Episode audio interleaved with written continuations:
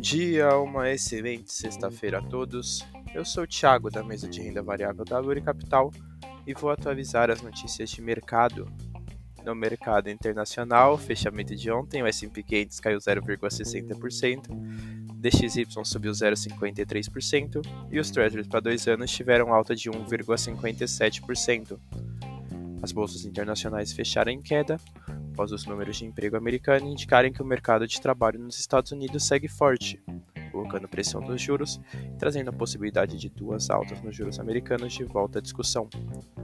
No mercado doméstico, fechamento de ontem, o Ibovespa subiu 0,45%, o Dow Food subiu 0,16% e o D1F27 subiu 0,64%.